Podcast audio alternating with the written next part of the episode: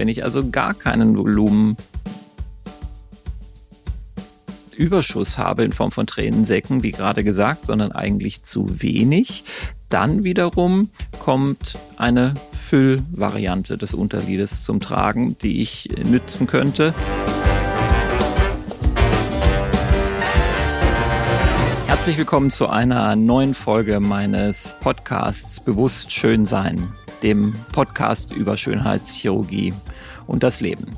In der heutigen Folge geht es um das Auge noch einmal. Wie schon in der letzten Folge, wo es um die Oberlidstraffung ging, besprechen wir heute die Unterlidstraffung. Beide gehören zusammen und falls du dich eher für die Oberlidstraffung ausschließlich interessierst, könntest du die vorherige Folge anhören und dort bekommst du auch schon einige grundsätzliche Informationen über das Auge. Jetzt möchte ich die Unterlidstraffung angehen, die tatsächlich eigentlich komplexer ist von der Aufgabenstellung von vornherein als auch von der Operation selbst. Die Unterlidstraffung wird durchgeführt, wenn unterschiedliche Diagnosen vorliegen und das kann entweder ein Einzelproblem sein, also das heißt nur eine Diagnosen treffen zu und führen zur Behandlung des Unterliedes in einer operativen Art und Weise oder es sind sogar mehrere Sachen. Die hauptsächliche oder häufigste Diagnose ist eigentlich ein Hautüberschuss im Bereich der Unterlider. Und dieser Hautüberschuss wird natürlich einfach, je älter wir wird, wir werden immer stärker und damit die Faltenbildung im Bereich des Unterlides auch. Wenn wir dann die Augen kneifen, so berichten es häufig Patientinnen und Patienten, wird das noch stärker und die Patientinnen und Patienten sagen dann äh, jedes Mal, wenn ich in den Spiegel gucke äh, und so ein bisschen die Augen zusammenziehe, sieht das ja furchtbar aus, weil sich so viel Haut unterhalb der Unterlider, unterhalb der Wimpernkante sammelt. Ähm, das möchte ich gerne loswerden. Man kann prinzipiell, und das wäre in dem Sinne die einfachste Lösung bei einer Unterlidstraffung, einfach nur diese überschüssige Haut dann entfernen. Leider ist es aber so, dass in vielen Fällen nicht so wie bei der Oberlidstraffung, wo genau das ausreicht, ein bisschen Haut wegnehmen, dass am Unterlid nicht ausreicht, um dann zu einem befriedigenden Ergebnis zu kommen, weil noch andere Sachen eine Rolle spielen, wenn es um die Unterlidästhetik geht. Das ist nicht nur die überschüssige Haut, sondern die Augenringe beziehungsweise die Tränensäcke. Und das ist dann gleich die zweite Diagnose, die häufig in Kombination mit dem Hautüberschuss zusammen auftritt, aber auch isoliert auftreten kann bei jüngeren Patientinnen und Patienten, die gar nicht so einen großen Hautüberschuss haben, trotzdem aber Tränensäcke. Deshalb müssen wir zuerst mal klären, was sind überhaupt Tränensäcke im Allgemeinen und Besonderen. Die klassischen Tränensäcke sind Fettgewebe, was aus der Augenhöhle, aus der unteren Augenhöhle etwas nach vorne drückt und man durch die genetische Prädisposition, also die Voraussetzungen, die jemand mitbringt, die genetischen Voraussetzungen auch manchmal vorbestimmt sind, für die man gar nichts kann. Natürlich machen Müdigkeit, Ernährung, Lebenswandel und so weiter was aus, was die Optik der Augen insgesamt und vor allen Dingen der Unterlider angeht. Aber es ist auch viel einfach die Prädisposition, die Voraussetzung, die du mitbringst.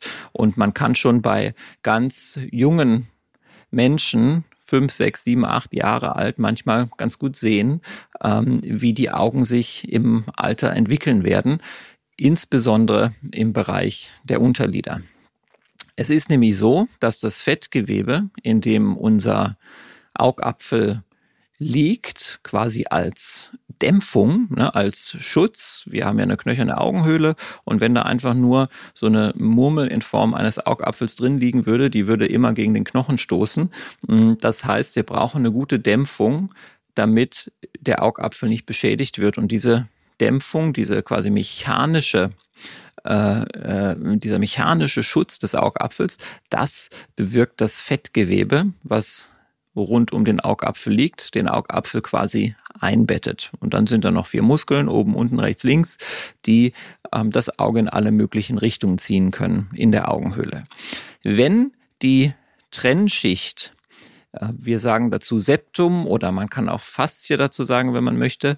Ähm, wenn die Trennschicht zwischen der knöchernen Augenhöhle und der Außenwelt, also alles, was davor ist, Fettgewebe, Haut, ähm, Muskulatur außerhalb der Augenhöhle, wenn diese Trennschicht sehr dünn ist oder schwach ist, ähm, dann rutscht das Fettgewebe, was den Augapfel schützen soll und lagert. Dieses Fettgewebe rutscht ein bisschen nach vorne und zeigt sich als Tränensäcke. Und das tut es so in drei kleinen Kompartimenten. Ähm, manchmal kann man das auch sehen, dass diese Fettgewebstränensäcke gar nicht so ja, homogen durchgehend sind, sondern dass das sogar auch so ein bisschen ähm, unterschiedlich wulstig oder uneben aussieht. Das liegt daran, dass das Fettgewebe äh, in drei Kompartimenten sich dort zeigt. Wenn das so vorhanden ist, mit oder ohne einem Hautüberschuss, dann habe ich keine Möglichkeit, nur durch die Entfernung von etwas Haut das zu verbessern. Dann kann ich entweder, wenn ich nicht operieren möchte, versuchen mit Hyaluronsäuren oder Eigenfett ähm, dieses Hervorkommen des Fettgewebes etwas zu maskieren.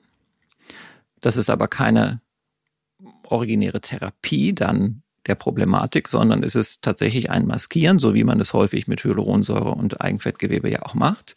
Ähm, wenn ich das kurativ behandeln möchte, also wenn ich darauf abziele, wirklich die Problematik von vornherein äh, zu verbessern, äh, quasi den Grund ähm, der optischen Problematik, dann muss ich etwas machen, was eben aufwendiger ist als die Oberlidstraffung. Und das ist, ich muss in die Augenhöhle des Unterliedes eingehen und dort diese Fettgewebsverhältnisse, die ich dir gerade erklärt habe, verändern und Fettgewebe äh, umorganisieren. Was man nicht mehr macht, so wirklich oder nicht machen sollte zumindest, ist dieses Fettgewebe herauszunehmen und deutlich zu reduzieren, weil ich dann ja vielleicht weniger Tränensäcke habe, aber das Problem habe, dass ich zu wenig Volumen habe und dann ein hohläugiges Aussehen im Bereich der Unterlider habe.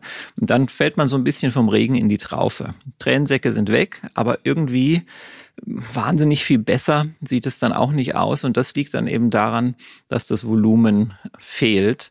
Und ähm, auch das, und das führt uns zu einer weiteren Diagnose, kann eine Indikation zur Operation sein. Wenn ich also gar keinen Volumen Überschuss habe in Form von Tränensäcken, wie gerade gesagt, sondern eigentlich zu wenig, dann wiederum kommt eine Füllvariante des Unterliedes zum Tragen, die ich nützen könnte. Hyaluron oder Eigenfett. Und das wäre dann tatsächlich auch wiederum eine OP, mm, die vielleicht gar keine ähm, Narkose oder größeren Aufwand bedeutet, sondern eine Behandlung wird, wenn es nur Hyaluronsäure ist, die ich im Office auf einem Behandlungsstuhl machen kann. Das heißt, das wäre so die einzige Variante, wo ich also kein Hautüberschuss, keine äh, überschüssigen Tränensäcke, überschüssiges Volumen, ähm, wo ich Volumen ersetzen will und mir die Unterlidästhetik ähm, das so vorschlägt, dass eine konservative Behandlung ausreicht. Was wird noch gemacht? Neben diesen drei Möglichkeiten, also konservativ und den hier jetzt heute hauptsächlich besprochenen operativen Möglichkeiten einer reinen Hautentfernung oder einer klassischen Unterlidstraffung, bei der ich in die Augenhöhle eingehe, Fettgewebe reorganisiere, äh, um die Ästhetik zu verbessern. Was kann ich noch machen? Ich kann eben mehrere Sachen miteinander kombinieren in diesem Bereich. Und im Bereich der Unterlidästhetik ist es dann häufig so, dass ich tatsächlich, auch wenn ich operiere, zusätzlich noch mit Eigenfett arbeite, um insgesamt diese ganze Region des Wangenknochens im Übergang zum Unterlid etwas weicher, homogener, ebenmäßiger zu gestalten. Denn was häufig stört oder was die allermeisten stört, sind diese äh, ja quasi angedeuteten Augenringe, diese Ringstruktur unterhalb der Unterlider, die äh, so müde macht und einen müden Eindruck erweckt zumindest. Was man da sieht, diese Ringstruktur, ist einfach die knöcherne Begrenzung der unteren Augenhöhle. Und je nachdem, wie viel Volumen man unter der Haut hat an der Stelle. Ist das eben verstrichen, man kann das nicht sehen, oder es ist ganz dünn, weil unter der Haut kommt nur ein kleiner Muskel, ganz, ganz wenig Fettgewebe, einige Blutgefäße und dann kann das so ein bisschen bläulich in dem Bereich durchschimmern. Ähm, manchmal sieht man sogar diese Knochenkante richtig gehend und kann sie auch sehr gut tasten mit ganz, ganz wenig Gewebe nur zwischen ähm, Haut und Knochen. Und um das eben zu verbessern, brauche ich Volumen, muss ich die Situation dort unter der Haut verändern, sonst werde ich keine optische Verbesserung bekommen. Und das ist wiederum der Grund, warum dann eben die Kombination von klassischen Unterlidstraffungen zusammen mit Volumenrestauration der ähm, sozusagen Gabe von Volumen in dem Bereich so relevant und interessant wird. Die Operation selber führe ich persönlich, wenn es die klassische OP ist, die auch in die Augenhöhle eingeht, in Vollnarkose durch. Man kann das theoretisch auch in einer Lokalanästhesie machen. Es ist aber keine kleine Operation. Und im Vergleich zur Oberlidstraffung dauert sie auch wirklich länger äh, und ist insgesamt aufwendiger, sodass ich dort empfehle, eine Vollnarkose durchzuführen. Insgesamt sind schnell anderthalb Stunden äh, bei dieser Operation vergangen, wenn man mit Eigenfett arbeitet. Ähm, sowieso. Das heißt, es ist nichts, was man mal eben zwischen Tür und Angel macht, vor allen Dingen auch nicht, was die Nachwirkung angeht. Das heißt, die Schwellung und die Hämatombildung, also das Aufkommen von einem Bluterguss, ist sehr unterschiedlich von Mensch zu Mensch und man kann es kaum vorhersehen. Was auf jeden Fall immer sehr ähnlich ist, ist, dass es länger dauert als bei der Oberlidstraffung. Das heißt, wenn ich am Unterlid operiere, muss ich den Patientinnen und Patienten fairerweise sagen, sie brauchen da auf alle Fälle ja schon drei Wochen für, bis sie sich wieder so wohlfühlen, ähm, an die Öffentlichkeit zu gehen. Alles darunter ist sehr sportlich. Natürlich kann man schminken, man kann überschminken, das kann man relativ schnell. Am Ende einer Oberlidstraffung, äh, Unterlidstraffung äh, hast du nur einen kleinen Faden, der knapp unterhalb der Wimpernkante in der Naht liegt, so zwei, drei Millimeter unterhalb der Unterlid-Wimpernkante ist diese Naht und dann ziehe ich einen Faden nach einer Woche raus und kann dann tatsächlich nach zwei Wochen auch schon ein bisschen ähm, überschminken in diesem Bereich. Nichtsdestotrotz, ich kann keine endgültige Aussage darüber treffen, wie lang man mit diesen Nachwirkungen zu kämpfen hat. Es dauert definitiv länger als bei der reinen Oberlidstraffung. Häufig ist auch die Frage, kann ich das kombinieren? Ja, das kann man und das ist gar nicht so selten, dass man diese beiden OPs, Oberlidstraffung und Unterlidstraffung, miteinander kombiniert. Die Nachwirkungen sind dann nicht nochmal verlängert, muss man sagen, sondern die entsprechen ungefähr dem einer Unterlidstraffung. Die Oberlidstraffung ist ja an sich nicht so aufwendig und addiert quasi nicht nochmal zusätzlich Zeit dazu für die Rekonvaleszenz, für die Heilung, so dass es ähm, dann eigentlich, wenn es eine Indikation gibt zur Oberlidstraffung, durchaus sinnvoll ist, das gleich mit den Unterlidern zu kombinieren. Insgesamt nach der Operation sind die Augen offen, das heißt, die werden nicht verbunden. Man kann durch beide Augen gucken und ähm, es sind kleine Tape-Pflaster im Bereich des Unterlides an der Wange, die eine ganze Woche dort bleiben. Und dann kann es natürlich auch zu Einschränkungen kommen, was jetzt ähm, Fernsehen angeht, danach lesen. Ähm, das kann man alles machen. Das ist auch in dem Sinne nicht schädlich. Man wird nur merken, dass es ein mehr anstrengt. Das heißt, dass das Auge vielleicht anfängt zu tränen durch die Schwellung im Auge nach der Operation. Dass man einfach, wenn man länger dann äh, die Augen offen hat und was konzentriert liest oder guckt, am Computer arbeitet, Klavier spielt, was auch immer, dass man merkt, ähm, man möchte eigentlich am liebsten die Augen schließen, ähm, weil die Schwellung der Bindehaut des Auges, die eine natürliche Reaktion ist, nach einer solchen Operation dann dazu führt, dass das Auge schnell angestrengt ist.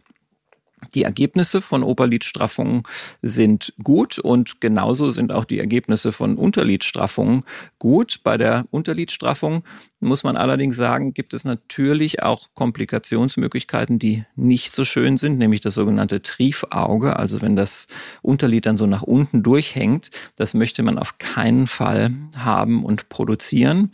Wie man das verhindert, ist, dass man die seitliche Unterlidkante nach der Operation an ähm, der Knochenaußenhaut sozusagen ähm, des Auges mit speziellen Nähten fixiert, damit das Unterlid nicht abrutschen kann.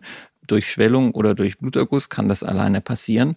Und damit hat man dann eine relative Sicherheit einer ebenso guten Ergebnisqualität am Unterlid wie am Oberlid, aber eben insgesamt mit einer deutlich ähm, verlängerten Ausfallzeit äh, von mehreren Tagen und auch meistens einer kräftigeren Schwellung und Hämatombildung, als das an den Oberlidern der Fall ist.